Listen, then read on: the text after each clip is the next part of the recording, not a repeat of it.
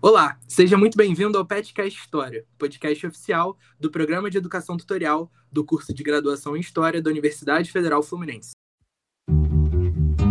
Trabalhadores do Brasil. porque entiende que el enemigo es uno. Assim sendo,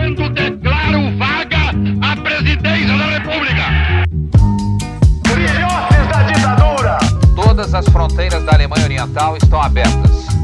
Vai todo mundo perder. Isso é uma mentira, é uma pantomima, uma patuscada.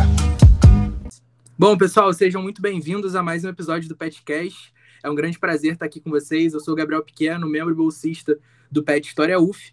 E hoje eu estou aqui junto com a Gabriela Doscher. Bem-vinda, Gabi. Seja bem-vinda ao episódio. Oi, gente. Estou junto com a Alice Dias também. Bem-vinda, Alice. Oi, oi, gente. Muito bom estar de volta para mais um episódio. E hoje a gente tem a honra, o prazer de receber uma pessoa muito importante para algumas linhas de pesquisa de uma galera aqui da UF, uma pessoa que envolve algumas discussões que são muito importantes para a gente uh, dentro da historiografia. E para a gente é um grande prazer, então, receber hoje o professor Rafael Marquesi, professor da Universidade de São Paulo, da USP. Professor, seja muito bem-vindo ao PetCast. Gente, é um prazer todo meu. Muito obrigado pelo convite, Gabriel, Gabriela, Alice. Vai ser um barato aí conversar com vocês. Então hoje a gente recebe o professor Rafael Marquesi para falar justamente de um dos elementos aí que é central para a pesquisa dele, uh, que é o café. A nossa ideia hoje é discutir um pouco sobre a história do café na longa duração, tentar entender um pouco mais da especificidade desse grão e por que, que o café se tornou um produto tão importante para a história da nossa sociedade e entender um pouquinho também o que, que o nosso passado diz sobre a história do café aí uh, nessa longa duração. Então, professor, mais uma vez é um grande prazer receber você. E eu acho que quando a gente pensa a, a, dinâmica do café, a gente fica um pouquinho mergulhado assim nessa ideia de que é, é difícil pensar em uma origem do café, né? Porque quando a gente fala de uma planta, não é como se ela tivesse sido inventada da noite para o dia, né? A gente geralmente na escola, quando estuda a história do café, a gente pega que ah, o café foi trazido da África e tudo mais, blá blá. E aí, quando ele foi inserido uh, na dinâmica do Brasil, ele se tornou uma commodity muito importante. E aí, quando a gente chega na universidade, a gente entende que o café ele também foi desenvolvido em outros espaços, né? E que ele teve dinâmicas específicas uh, econômicas, mas é um tipo de discussão que a gente tem acesso na universidade que a gente não chega a ter acesso nas escolas, né? E principalmente para o público geral que também está escutando esse podcast, que é entender o porquê do café ter se tornado tão importante, né? Porque existem outros estimulantes né, no, no mundo, o café não é o único, o único estimulante que a gente tem uh, hoje em dia, e no passado também não era, mas o café acabou se tornando aí uh, esse símbolo cultural né, de algumas sociedades e se tornou um grão muito, muito específico, né, muito peculiar. E eu queria perguntar, né, abrir com essa pergunta justamente de por que, que é tão importante para a gente uh, ter um, um, grão como café na, é, na nossa economia e por que, que ele se tornou esse grão tão importante, né? Qual a especificidade dele e por que o café? Perfeito, Gabriel. Bom, essa pergunta, como você mesmo colocou, é gigantesca, né? Porque ela dá conta, assim, está embutido nela praticamente toda a história do mundo, no sentido de que, é, bom, hábitos humanos. Né? A gente sempre se vale de inventa bebidas, cria bebidas a partir é, do, do, mundo natural, né? É, e essas bebidas elas se articulam a, a complexos históricos geográficos, né? Que são muito variáveis é, no tempo e no espaço, né? Como você colocou na tua pergunta, assim, a, a, as bebidas que são seriam equivalentes ao café no que se refere às propriedades que, que ela tem, né? Ou seja, propriedades estimulantes, né? Que no sistema nervoso central tem efeitos exatamente contrários aos do álcool, né, seriam, em linhas gerais, né, a, o cacau, certo? O chá, né, e erva mate, né? É, todas elas têm um conjunto de propriedades semelhantes, que são essas que, que, que produzem um efeito contrário a, ao do álcool, né? Mas os processos de apropriação dessas plantas, né, e de transformação dessas plantas em bebidas que são consumidas socialmente, né, é, esses processos variaram muito é, ao longo do tempo, né? E, e aí é interessante é, observar essas trajetórias, porque, né? Se a gente observar, por exemplo, chá e, e cacau, chá e cacau, nos termos do, do, do, Fernando Brodel, são plantas de alta civilização. O que isso quer dizer? Ou seja, plantas que foram né, é, domesticadas, né, seus segredos foram depreendidos transformados em bens agrícolas, né? tanto no mundo chinês como no mundo mesoamericano. e estiveram profundamente ligadas né, às estruturas sociais, de poder político, de poder econômico, nesses dois mundos, né, por muito tempo. Né? Nesse sentido, assim, é interessante porque a, a, se você tem um processo longo de, de, de, invenção, de domesticação do chá e do cacau nos dois extremos, ou seja, na Mesoamérica e na China, né, o café é uma bebida de invenção relativamente recente. Né? É, a origem do, do, do, arbusto. O arbusto, ele, ele, é, sua incidência original são, se dá nas terras altas, né? É, de subbosques da Etiópia, né? É, mas a documentação relativa a, ao consumo de seus grãos como bebida estimulante não data de mil anos, né? Para todos os efeitos, assim, a, os registros documentais do consumo da bebida são chegam no máximo a 600 anos, né? Então, assim, um primeiro ponto é, poxa, como é, por que essa bebida é tardia? Por que ela demorou a ser domesticada? E como é que ela foi domesticada? E como é que ela entrou é, em circuitos é, econômicos, né? Então, um, um primeiro ponto, né, é, é, é entender esse esse processo, né?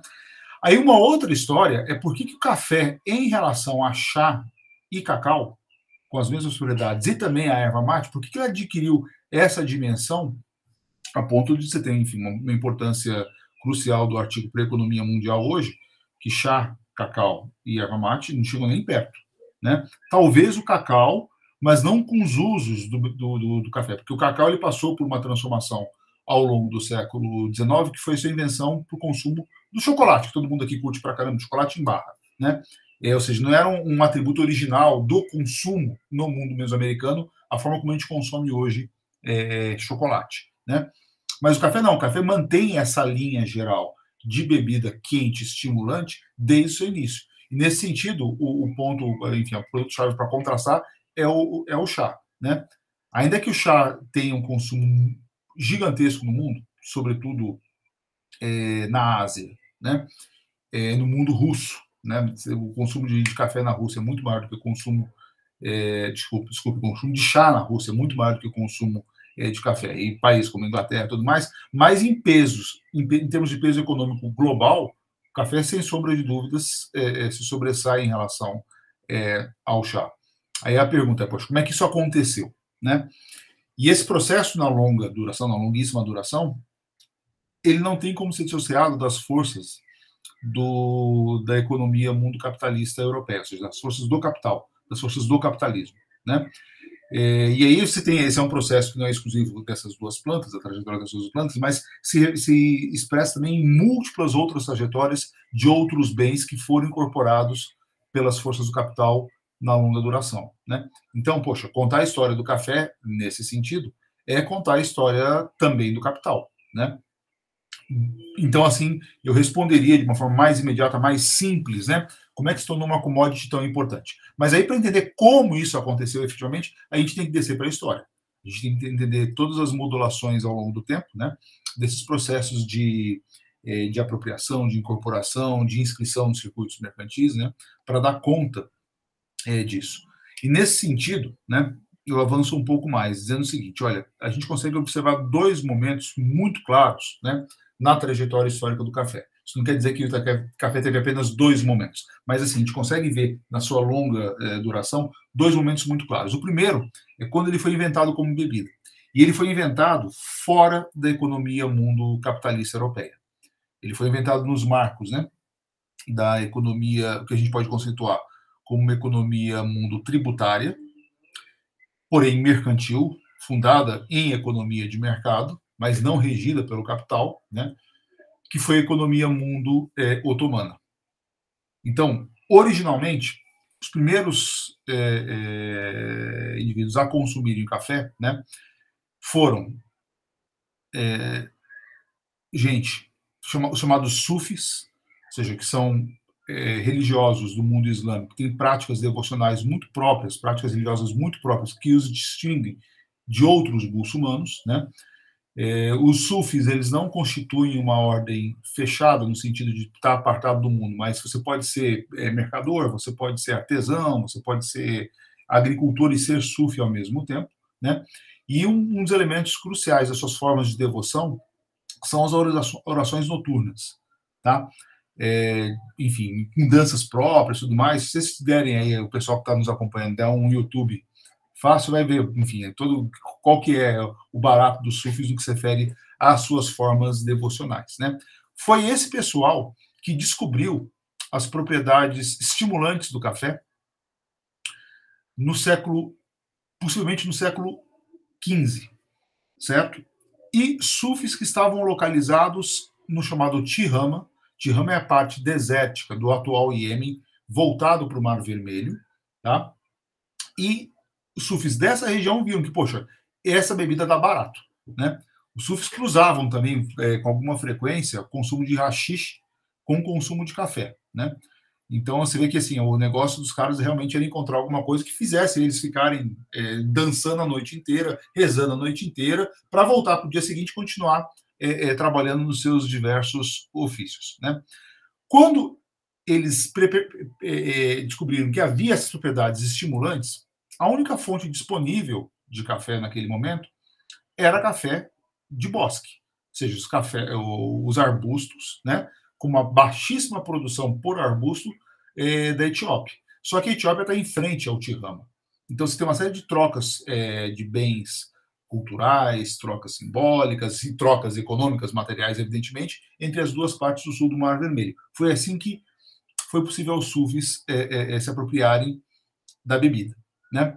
Só que esses sufis, simultaneamente, eles circulavam pelo mundo é, islâmico. Você tem migrações para Meca, Meca está também no Mar Vermelho, né, ao norte, entre o sul, onde está o Tirama, né, e a, a, o Estreito é, de Suez, no Egito, né, e de Meca, você tem outras rotas de peregrinação para todo o mundo islâmico, né. Você tem documentação mostrando a difusão do consumo do café, tal como os sufis inventaram, em Meca, no começo do século XVI, e também na grande madraça do Cairo, também no começo do século XVI. Sempre em ambiente religioso. O que, aconteceu logo na sequência? Ora, do ambiente religioso, né, o café passou, é, a bebida, por um processo imediato de secularização. Ou seja, ele passou a ser consumido fora de ambiente religioso, nas ruas, sempre por conta dos seus atributos de estímulo é, é ao sistema nervoso central, né? E, simultaneamente a isso, ou seja, é nem que está indo para a rua, está sendo apropriado fora de, de circuitos é, religiosos, né? Aí tem um passo decisivo, que aí foi um passo do mundo otomano, ou seja, o Império Otomano que controlava nesse momento Egito, né, o Levante e, evidentemente, Istambul, sua grande capital, se inventou nesses grandes centros urbanos do mundo otomano uma nova instituição que é a instituição da cafeteria, a casa que vende aquela bebida para o consumo coletivo masculino naquele espaço, certo? Ou seja, o que se conhece como café público, né? em francês, em inglês, é, café, né? É, ou seja, como um local de consumo da bebida que as pessoas sentam, conversam, para isso é invenção otomana, certo? Quando isso aconteceu, quando essa instituição foi criada, ela foi criada com os atributos que depois os europeus acreditaram serem atributos exclusivos dos europeus. Ou seja, esses espaços otomanos eram espaços de conversação, de discussão de política, de discussão de arte, certo? De discussão é, de, dos mais variados assuntos, sempre com corte de gênero muito claro, porque era somente homens que entravam ali, e foi uma instituição que rapidamente pôde ser apropriada do universo otomano, porque eram chamadas tavernas sem vinho eram lugares de sociabilidade masculina que envolviam o consumo de bebida alcoólica e, portanto, permitiam aos otomanos, aos é, árabes, aos islâmicos em geral, dizerem: olha, isso aqui é um ambiente que a gente se encontra que é diferente do, do ambiente dos francos, ou seja, daqueles que não são muçulmanos, dos católicos, dos cristãos, certo? Bom, quando isso acontece, aí você tem o primeiro engate da primeira economia global do café. Tá? Bom, eu vou interromper aqui rapidinho, porque senão você vai dar um spoiler da minha pergunta. Ah, da segunda, beleza, beleza.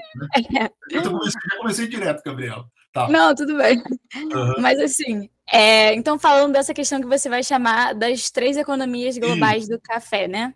Uhum. A primeira você coloca de 1550 a 1720, com ênfase na participação do Iêmen e do Império Otomano. Isso.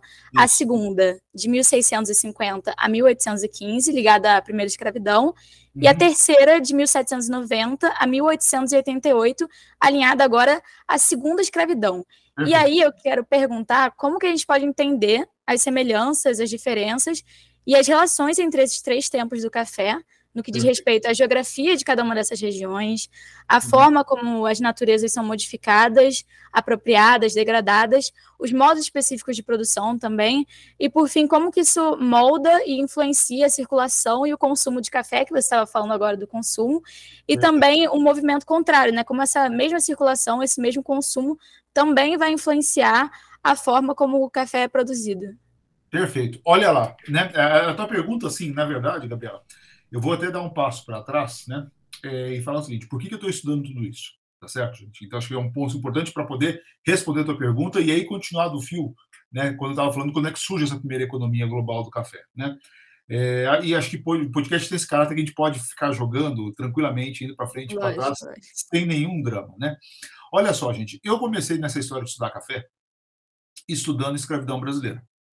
Tá? Então, eu sou historiador que, desde o começo da minha carreira, desde o ponto que vocês estavam, iniciação científica, assim por diante, me interessei pelo tema da escravidão, né? Fui estudar a escravidão na, na iniciação científica e no mestrado, né? E estudei a escravidão brasileira no mestrado, na longa duração, estudando as ideias sobre a gestão da, da agricultura escravista, ou seja, como é que os senhores escravos conceberam, né? Gestão tanto de terra, de técnicas e dos escravizados para é, extrair mais trabalho, assim por diante, né? E depois do doutorado, eu continuei no mesmo tema, né? Mas fazendo estudo de história comparada, ou seja, comparando gestão escravista no Brasil com é, os outros demais espaços escravistas das Américas, né? Ao fazer tudo isso, o que, que acontece? Poxa, dá para ver claramente que pô, o Brasil, é, é, é, você não consegue entender a natureza, a transformação que aconteceu na escravidão brasileira na passagem para o Brasil como Estado independente, sem entender a dinâmica da economia cafeira ser saber sabido. Todo mundo aqui sabe isso, ou seja, século XIX, o Brasil não era apenas exportador de café, evidentemente, todas aquelas demais atividades, né, escravistas, né, que vieram no período colonial, continuaram ao longo do século XIX, mas foi a economia escravista na cafeicultura que deu sentido geral, né, de rearticulação da economia e da escravidão brasileira ao longo do, do, do século XIX. Eh, né? Então, assim, é um ponto-chave. Você não entende trajetória histórica do Brasil sem entender a cafeicultura brasileira como elemento constitutivo essencial dessa trajetória. Né? Só que existe uma história pregressa do café, certo? E aí, quando ao fazer esses estudos comparativos, poxa, Saint-Domingue, que, que, hoje é Haiti, né, foi o maior produtor antes do Brasil, e a revolução do Haiti tem na cafeicultura um elemento constitutivo essencial dela. Né? É, outros espaços foram cafeeiros ao longo do século XIX também. Né? Então, assim, me colocar assim de pergunta, poxa, como entender essa especificidade brasileira sem levar em consideração como é que o Brasil se relacionou tanto na diacronia como na sincronia com outros espaços que também foram cafeiros? Essa foi a minha pergunta é, é, original. Né? E nessa pergunta original havia também uma constatação. Putz, ninguém parou para estudar para valer mesmo como é que a escravidão se articulou à economia cafeira na longa duração. Né? E assim, e ao fazer essa pergunta, poxa, meu ponto-chave era entender é, Brasil. Né? Quando começa a pesquisa, você nunca sabe como é que vai terminar. Né? Você coloca a pergunta, né? é assim que funciona a coisa. Né? Você coloca a pergunta, vai escarafunchando, escarafunchando, escarafunchando, e vão aparecendo muitas outras coisas simultaneamente a isso. Né? Nessas e outras, o que, que acontece? Comecei a perceber que, poxa, essa história ela só pode ser apreendida na longa duração. E verdadeiramente longo, ou seja, começar no início, né? começar quando é que inventada essa bebida. Essa história que eu estava contando agora sobre é, é, é, o Tirama, os Sufis e, e, as cafeterias otomanas, né? Mas ao mesmo tempo, a grande questão é justamente, né, Gabriela, é, é, ao contar essa história, dar conta de todo esse elenco de perguntas que você me fez. Ou seja, como é que, poxa, eu tenho que examinar as formas de produção, as formas de circulação, as estruturações de complexos históricos geográficos são historicamente mutáveis ao longo do tempo, né? Esse é um conceito importantíssimo do Godinho, do Vitorino Magalhães Godinho, que usa nessa investigação o conceito de complexo histórico geográfico, conceito de economia mundo também, como é que você tem múltiplas economias que vão se, é, é, se sucedendo e sobrepondo também é, ao longo do tempo, e aí eu comecei a puxar todos esses fios, tá? Aí, para enfrentar diretamente a pergunta, Gabriela, vou tentar ser bem sintético nas linhas de forças gerais dessas três, é, do que eu identifiquei como três economias globais do café até o começo, até o final do século XIX, né? Eu parei no momento em que constituíram essas cafeterias no Império Otomano. Só que até aquele, aquele ponto não havia oferta. Ou a oferta que havia era oferta de coleta em bosque. Você não tinha plantação de café. E, poxa, uma planta que é silvestre, você não consegue manter a escala de consumo que estava se desenhando sem ter produção agrícola sistemática para atender à demanda. Certo? Então, nesse sentido, na primeira, no primeiro momento, foi a demanda urbana que puxou a oferta. Aí a questão é a seguinte: onde vai se produzir café?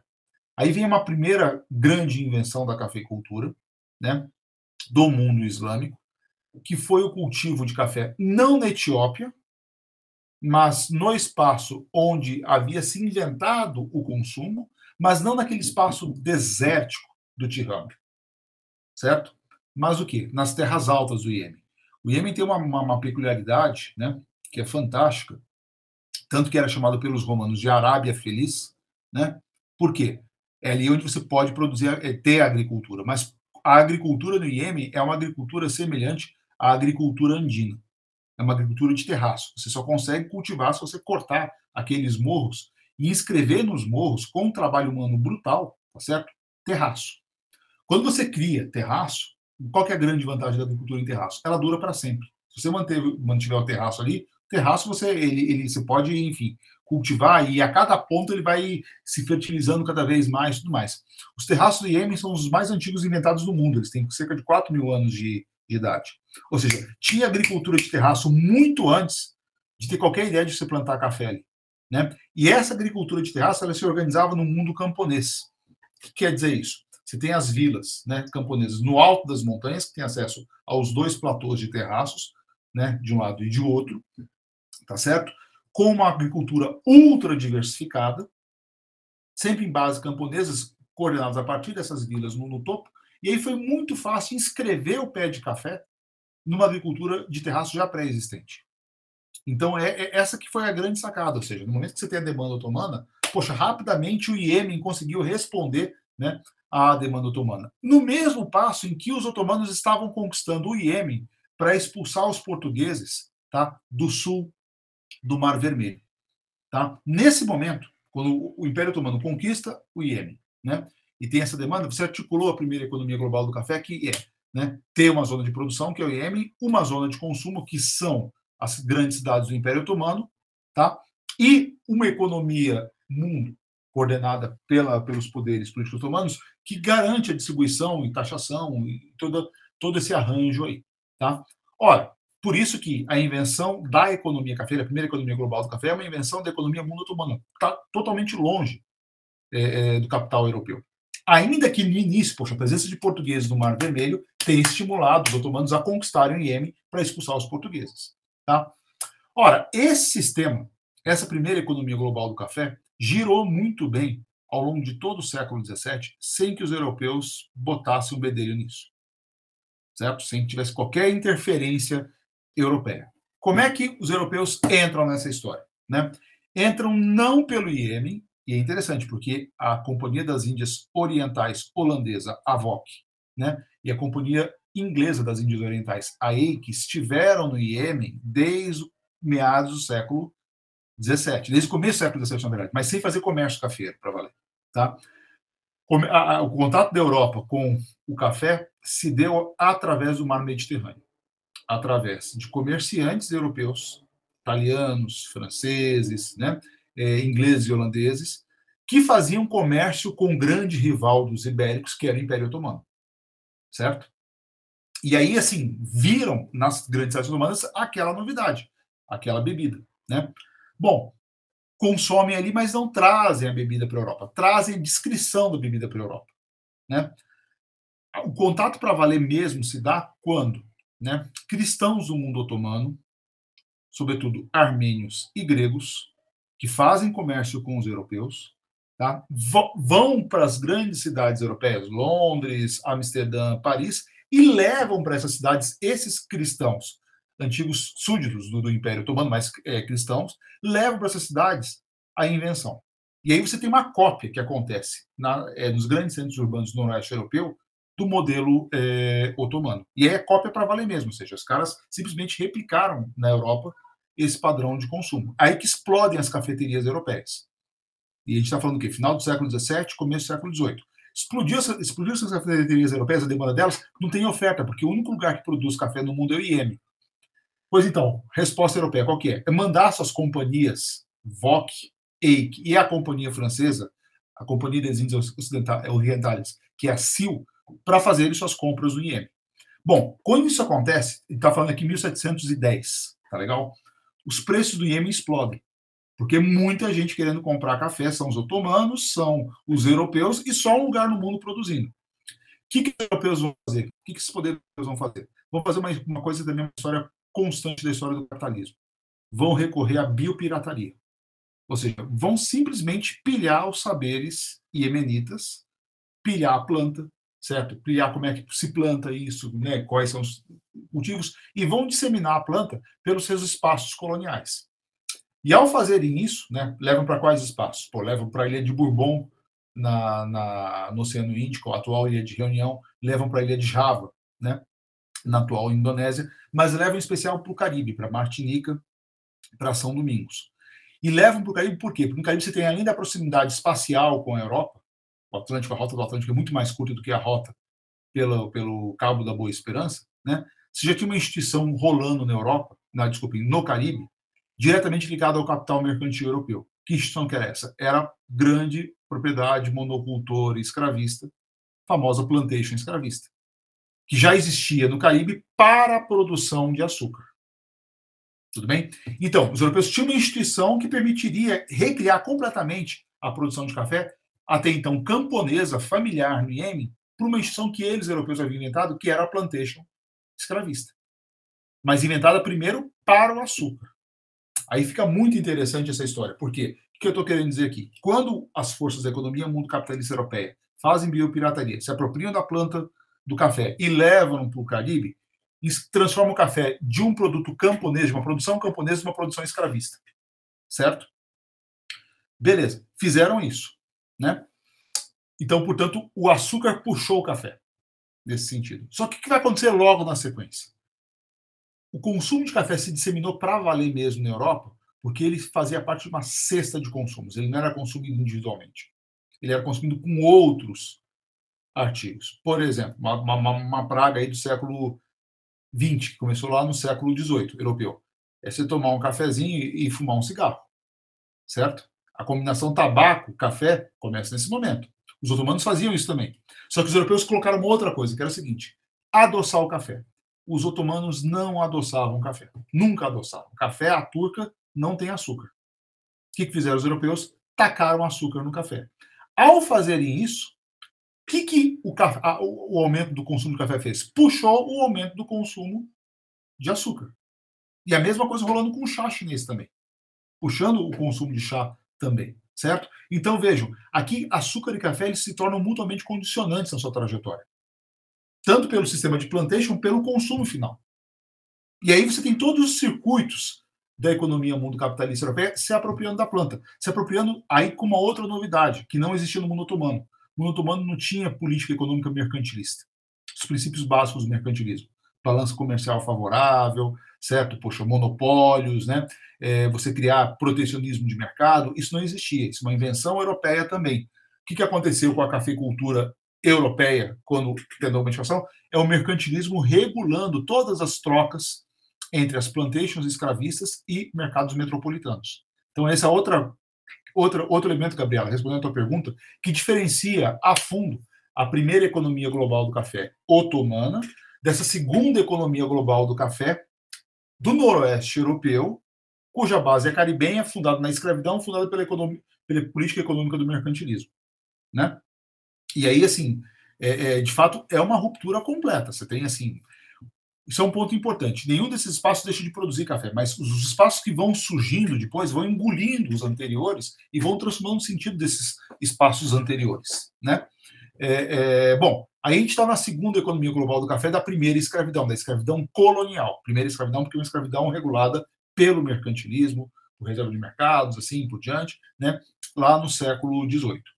Essa economia, a segunda economia global do café da primeira escravidão, né, ela está voltada ainda para consumidores que são consumidores relativamente restritos. São consumidores dos grandes centros urbanos do Noroeste Europeu. Está acontecendo uma primeira domesticação do consumo de café, ou seja, gente que traz o consumo de café para dentro de casa, mas é gente endinheirada, não é uma coisa muito popular ainda. Tem alguns, vamos dizer assim, alguns é, é, é, polos, nichos de popularização, mas naquelas regiões mais ricas da Europa, como, por exemplo, a Holanda, né? A Holanda já antecipa no século XVIII que vai ser o padrão de consumo do café no século XIX. Mas não é generalizado isso. Certo?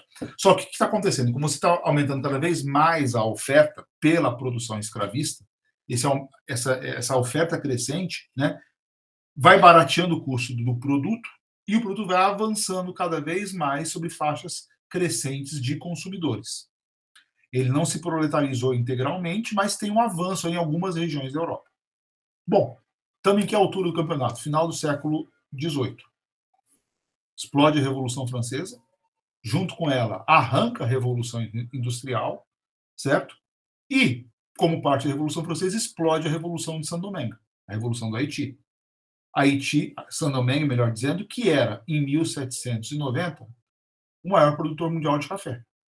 O que o Iêmen foi lá no século XVII tornou-se São Domingos no século XVIII. São Domingos, quando estourou a Revolução, oferecia metade da produção mundial de café, certo? No momento que está arrancando a, a, a, demanda pela revolução industrial, assim por diante. Ora, esse é o momento do que eu chamo, estou chamando nesse meu projeto, da passagem da segunda economia global do café para a terceira economia global do café, certo? Com a crise da escravidão colonial pelo abolicionismo britânico, pela ação revolucionária dos escravos é, franceses, né? Mas também pela natureza da transformação política profunda que aconteceu com a independência das Américas. Certo? Ora, todos esses processos juntos e misturados, né, para citar aquele filme do Vagabundo, do Adam Sandler, né, é, é, todos esses processos aí no século XIX é, vão dar origem ao quê? À segunda, ah, desculpe, à terceira economia global do café. Né? Mas aí, é uma nova escravidão, não é mais a escravidão colonial, é a escravidão de livre mercado, é a escravidão de Estados nacionais, é a escravidão de uma ordem liberal pós-revolução, pós-era das revoluções, por isso que é uma escravidão diferente da escravidão colonial anterior. Todos os processos trouxeram uma profunda ruptura em relação aos padrões de reprodução ampliada das relações escravistas, e o próprio sentido geral da produção cafeira se modifica também ao longo do século XIX. Aí surge um novo espaço, e esse espaço é o Brasil. Até então, o Brasil não participou dessa história. Tem aquela coisa lá, poxa, o é, Francisco Palheta né, trouxe pé de café para o Brasil em 1727. Primeiro que ele não trouxe para o Brasil, porque ele levou para o Grão-Pará, em Maranhão, que não era Brasil, certo? Era um outro estado, né? É, e trouxe da, da Guiana é, francesa, né? Ou seja, o fato de você aclimatar uma planta não significa que essa planta tenha um sentido econômico cafeiro está tá no espaço do que depois virou Brasil desde 1727, mas ele só eh, tornou-se um cultivo comercial em larga escala no século XIX, em especial depois de 1808. 1808, a abertura dos portos, fuga da Primeira Real Portuguesa, é crucial para essa virada aí. Né? Ora, e aí quando se expande, se expande na região é, do Rio Vale do Paraíba do Sul, ou seja, entre o que hoje é São Paulo, Minas Gerais e, e, e Rio de Janeiro. Né? Pois então, Nesse momento, aí estamos na terceira economia global do ferro, da segunda escravidão. Né? Vale do Paraíba traz uma série de rupturas em relação ao Caribe francês e holandês, né? É, que permite falar que é uma nova escravidão. A produção brasileira do século XIX era tão escravista quanto a produção caribenha do século XVIII. Né? Só que as fazendas são de outra dimensão, com outra articulação espacial, com uma outra economia espacial. E para mim tem um dado que resume toda essa história aí, tá certo? No Caribe, os escravos de São Domingos e da Martinica, né? Ainda estou trabalhando com esses números aí, né? Estou subindo um pouco a estimativa de produtividade pelos escravos em São Domingos. Mas a Martinica era de cerca de 250 a 280 quilos ano por escravo, Essa era a produtividade do Suriname também. São Domingos, ao que tudo indica, subiu essa produtividade para entre 400 e 500 quilos por escravizado. Tá? Só que se a gente vai para o Vale do Paraíba, qual que é a produtividade do Vale do Paraíba, gente? Né? Produtividade básica, pegando todos os escravos num dado município cafeiro e quanto aquele município cafeiro produz. Bananal, vassouras e assim por diante. A produtividade por baixo do Vale do Paraíba era de 1.200 quilos por escravizado. Ou seja, mais do que o dobro do, do topo máximo de São Domingos, tá certo? Mais do que cinco vezes a produção da Martinique de, de, de, de, de Suriname. É uma produtividade tão mais elevada, né? Que ela não tem como ser explicada pela maior produtividade dos pés do café no Brasil. Não, é toda uma outra forma de organização social da produção que permite falar o seguinte: olha, aqui é uma nova escravidão, uma escravidão que não reproduz simplesmente, não reitera simplesmente os padrões anteriores, mas criou algo novo no processo de produção, para além de todas as vinculações políticas que a escravidão brasileira tem e que você não tinha lá no Caribe é, francês e holandês. Né? Mas, para além disso, muda também as mudam também as articulações econômicas mais amplas. Por quê? No século XIX, né, o grande mercado consumidor de café, o que mais cresce no mundo, não é o mercado europeu. O mercado europeu cresceu para burro ao longo do século XIX. O que mais cresceu foi o norte-americano. Os Estados Unidos não consumiam, não importavam café antes da independência. Certo? É um país em formação ainda. Ao longo do século XIX, os Estados Unidos se tornou o grande mercado cafeiro mundial. Né? E com uma demanda muito baixa por qualidade. Aí se juntam as duas pontas. Porque o café brasileiro era o mais vagabundo que havia no século XIX, o mais barato, e se juntou àquele mercado que era um mercado que era menos exigente em termos de qualidade. E o consumo pôde se, é, é, se desenvolver nos Estados Unidos aceleradamente por conta desse baixo preço brasileiro. Né? Nos Estados Unidos, por exemplo, ao longo do 19, o que você vai ter? É, vocês veem um monte de filme de bang bang aí, tá certo? Pessoal lá na, na, fronteira tomando café. Aquele café, vocês podem imaginar que é fazer café na fronteira. É um café de quinta qualidade. É o nosso café escravista. Mas o interessante é se observar, né? Nas fazendas algodoeiras do sul, os fazendeiros escravistas do sul dos Estados Unidos compravam café para dar café da manhã para os seus escravos, ou seja, vira estimulante para os próprios escravizados. Esse café é café brasileiro. Então, assim, uma coisa que é impressionante, ou seja, poxa, o café brasileiro passa a ser estimulante para trabalhador escravizado e para trabalhador urbano também. Ou seja, aí é o momento que, poxa, o café virou o que ele é hoje, né? É uma bebida inter-refeições, né? É, que professor e estudante tomam para caramba. Se a gente não aguenta aula chata e a gente não aguenta dar aula para quem está achando que a aula é chata, certo? É, é, é, é ou seja, é, é generalizado isso daí, mas é também aquela bebida ultra barata que entra na cesta, vira cesta básica, faz parte da cesta básica vira wage food, vira um, enfim, um, um, insumo que é da reprodução da vida cotidiana dos trabalhadores, como é o pão, né? É, vai ser arroz e feijão, assim por diante, né? E aí a gente está nesse terceiro momento aí. Então, Gabriela, eu me estendi, mas eu tentei dar conta, né? Desses três momentos e pegando as modulações. O que, é interessante, né? O Iêmen desapareceu do mapa o Iêmen continua produzindo café no século XIX, do mesmo jeito que o Iêmen produzia café lá no século XVII, certo? São Domingos não desapareceu. Você teve, enfim, a abolição da escravidão e a transformação de uma, de uma colônia escravista numa nação camponesa. Haiti, ao longo do século XIX, continuou produzindo café agora em bases camponesas. Então você vai ter uma sobreposição desses espaços aí ao longo do tempo, tá? E é assim que eu daria conta dessa. E assim, essa é a ideia básica do projeto, ou seja, de afirmar que, poxa, escravidão tem história, as relações entre escravidão e capitalismo têm história, certo? E essa história não anula as histórias anteriores, porque são histórias que vão se sobrepondo temporalmente, né? Então, é, é aí o ponto-chave, é, aí tem um argumento teórico que está colocado, né?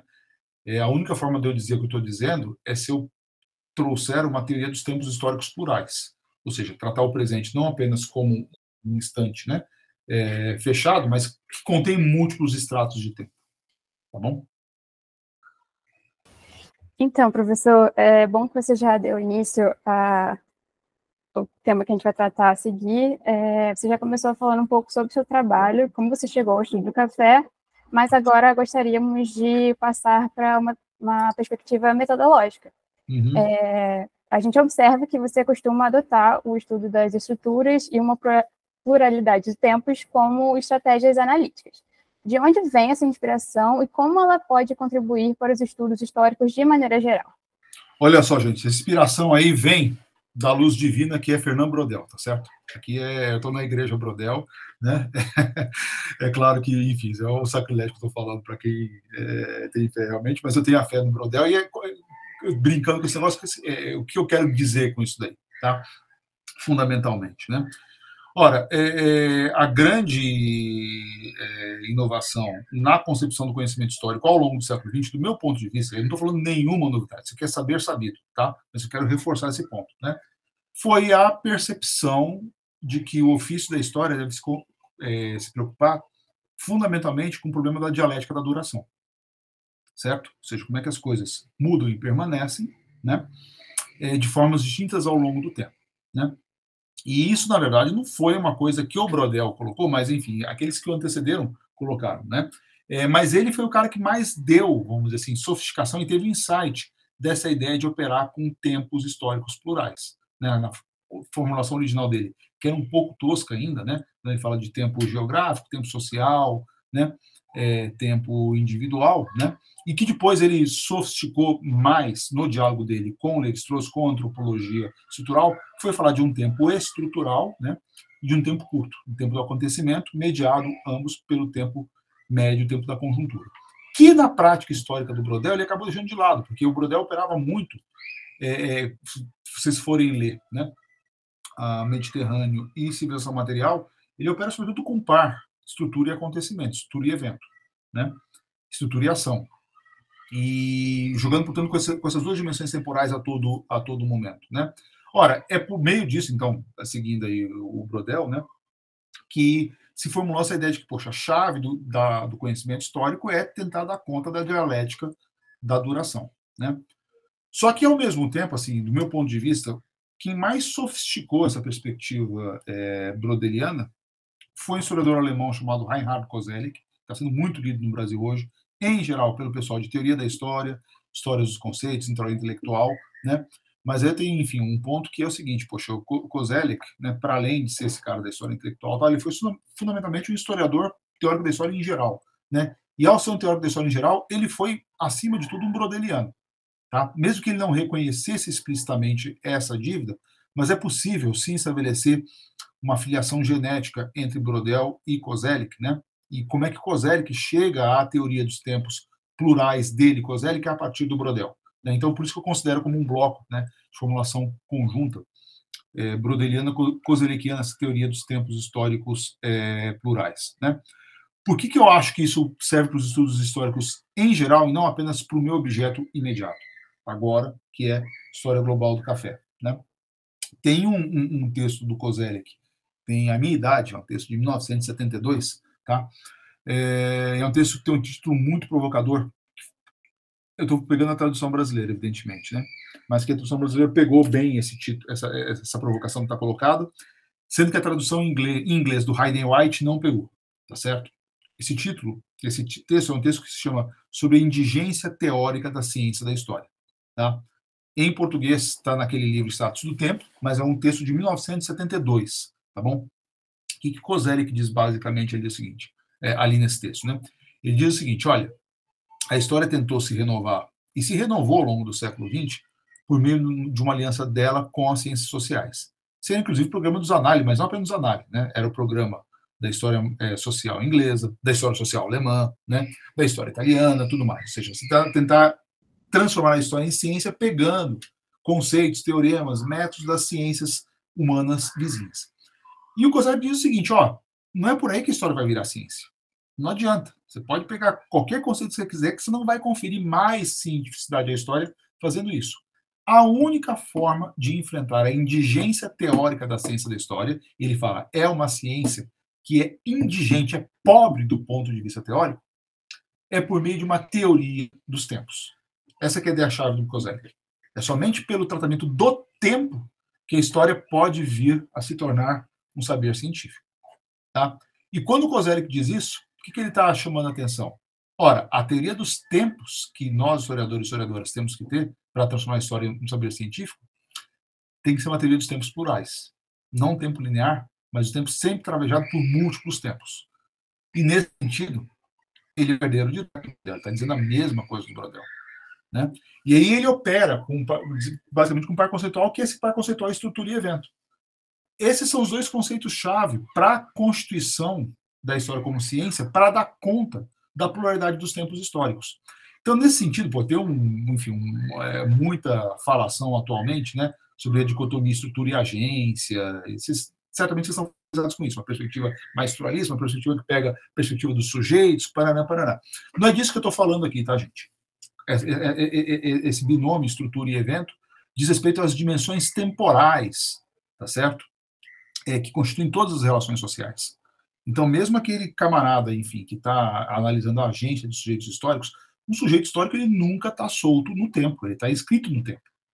Se ele está inscrito no tempo, ele está inscrito dentro de estruturas temporais. O que, que são estruturas temporais nesse sentido? São padrões reiterativos de comportamento que se reproduzem no tempo e, ao se reproduzirem no tempo, constituem uma duração mais longa do que a duração do ato individual dele naquele momento que ele está fazendo aquilo lá. Então, todas as ações individuais né, operam sempre em escalas temporais que são muito mais amplas do que as escalas imediatas nas quais a gente está atuando. Ou seja, por isso que toda a ação nesse sentido, né, todo o evento, toda ação nossa constitui nesse sentido um evento, ele está inscrito sempre em estrutura temporal. Não tem como fugir disso daí. Né? O Brodel tem uma fórmula que, que é fantástica, que ele diz o seguinte, olha, todos nós vivemos simultaneamente na curta duração e na longa duração sem que a gente saiba disso. Certo? E é assim, para a gente virar cientista, a gente tem que dar conta disso, ou seja, justamente dessa dialética da duração, da longa duração, da curta duração, do evento e da estrutura. Tá? É, é, é mais ou menos por aí que eu, que eu é, tentaria né, responder de forma direta e dizer o seguinte: olha, isso é uma coisa que tá, eu estou tentando dar conta disso no meu projeto, certo? Seja, dessa dialética do tempo longo, do tempo curto, da estrutura do evento, na criação, reprodução e transformação das três economias globais com as quais eu estou lidando. Então, essa criação, primeira economia global, segunda economia global, terceira economia global, são criações analíticas minhas para tentar dar conta de padrões reiterativos de longa duração na produção, circulação e consumo de café, que constituem uma estrutura. Só que dentro de cada uma dessas economias globais do café, há outras estruturas ali presentes. Estruturas do poder otomano, a estrutura de 4 mil anos da agricultura de terraço do Iêmen, a estrutura da escravidão, que porra, é milenar, vai lá para o mundo romano, certo? A estrutura de, enfim, de nós seres humanos, a gente tem que buscar barato ou ficar doidão tomando bebida, tá? tomando alguma outra coisa. Mas vejam, tudo isso se, se, se, se, se, se combina em tempos plurais. Tá? E assim, e, e, e para dar conta disso, eu a todo momento tenho que fazer o jogo de vai e vem entre estrutura e evento, né? Método regressivo progressivo é outra referência crucial que está colocada aí, né? Do Jean Paul Sartre, que aí assim é um método. Está na questão do método do Sartre. Como você faz isso? Como é que você articula longa duração a curta duração? Como é que você articula biografia à época? Como é que você articula estrutura a evento? Né? É o que o Sartre pegou do Lefebvre, né, Lefebvre e que ele reconfigurou chamou, ó, isso aqui é um método progressivo regressivo. Tá? É você ir do geral para particular, do particular para o geral, sempre fazendo permanentemente o círculo hermenêutico de um para o outro. Tá bom? Ora, tudo isso que estou falando para vocês, gente, serve para qualquer objeto em história, não serve apenas para contar a história global do café. Né? É, serve para qualquer assunto. Né? Então, é assim que, enfim, eu, eu responderia. É isso que constitui, de certo modo, minha agenda. Né? Ou seja, sempre tento pegar a escravidão brasileira. Né? Assim, tem o meu problema político. Né? Então, aí é o ponto né, que vocês também colocaram como uma questão. Né? Poxa, o que eu quero com tudo isso? Meu problema político, meu problema político básico é entender Brasil, gente. Eu estou indo lá para o IEM, não é para entender o IEM. Claro que eu posso entender o IEM, né? O Iêmen, até hoje, derrotou duas vezes os otomanos, derrotaram os britânicos, estão dando outro pau na Arábia Saudita e nos Estados Unidos simultaneamente. Os caras não perdem para ninguém, tá? Apanham para caramba, mas não perdem para ninguém, enfim. É legal entender isso aí. Mas o que me interessa mesmo, entender para valer, é o quê? É entender o Brasil, né? Entender a história é, brasileira, né? A partir desses, desses métodos é, aqui, tá bom? E assim, na verdade, estudar o café é uma plataforma para chegar a um entendimento melhor, né, é, por sucessivas aproximações da especificidade do Brasil.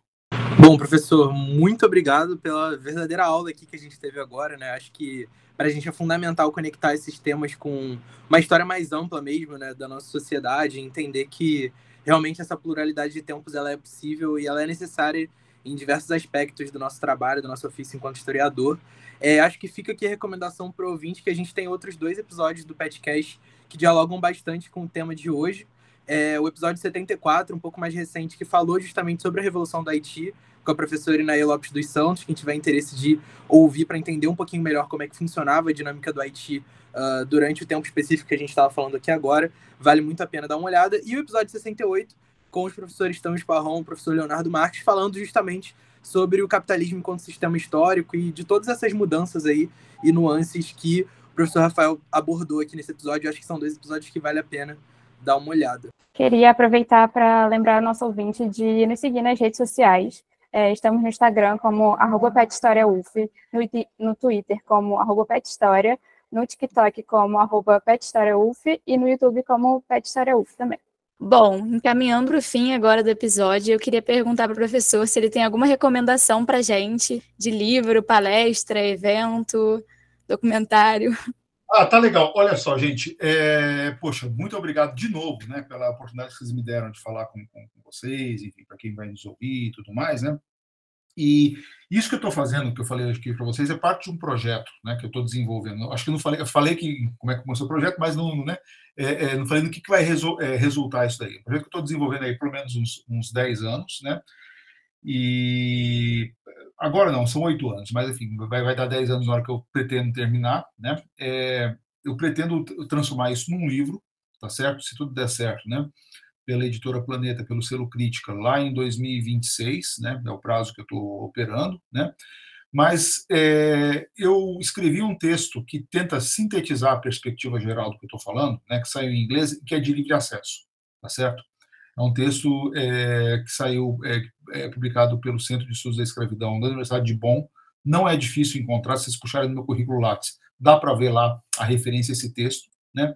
É, então, dependências simétricas na construção de uma, economia, é, commodity global, né? Café na longa duração, que é de livre acesso, tá bom? Então lá dá para encontrar, tudo mais, né? E, e também, assim, se alguém tiver mais interesse no assunto, tem um, é, dessa, sobretudo nessa parte teórica que a gente estava discutindo no final, né? Tem um livro meu, o penúltimo livro que eu escrevi, né, é, é, que se chama Tempos Plurais da Escravidão no Brasil, ensaios de história e historiografia, né? que tá, é, foi publicado pela Intermeios, dá para comprar lá no site da Intermeios, e para quem está com a grana curta e tudo mais, né? A antiga pátria do socialismo, que é a Rússia, colocou no Libri, tá certo? Então vocês podem também baixar lá livremente, tá certo? Não sei quem colocou, alguém colocou, tá lá, é de todos, tá bom? É isso. Perfeito. Então o podcast vai ficando por aqui. Mais uma vez, muito obrigado, professor Rafael Marquese. É, não deixem de acompanhar os, os, últimos episódios do podcast. Sempre que a gente tem alguma publicação, a gente está publicando nas redes sociais. Como a Alice falou, a gente tem todos os arrobas disponíveis. E a gente fica por aqui. Muito obrigado pela sua audiência, pela sua paciência e até o próximo episódio. Valeu. Créditos. A apresentação ficou comigo, Alice Dias, Gabriel Pequeno e Gabriela Doscher. O roteiro também foi Alice Dias, Gabriel Pequeno e Gabriela Doscher. A edição ficou com Gabriel Pequeno, a revisão com Giovanna Teperino e a arte da, a arte da capa com Alice Dias e Gabriel Pequeno.